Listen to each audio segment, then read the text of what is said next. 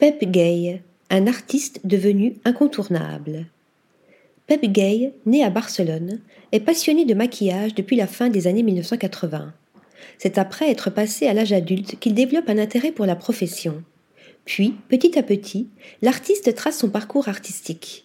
En Espagne, il explore et perfectionne sa vision et fait des débuts humbles avant de devenir un maquilleur très demandé à l'échelle internationale. À la recherche de nouvelles collaborations et d'expériences enrichissantes, Pep Gay décide de quitter Barcelone en 1994 pour s'installer d'abord à Londres puis à New York.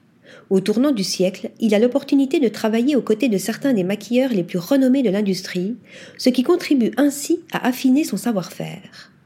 En 2006, la carrière du make-up artiste décolle véritablement lorsqu'il réalise un reportage sur la beauté pour le magazine ID. Depuis, il a laissé sa marque dans le monde du maquillage en créant des looks avant-gardistes et durables.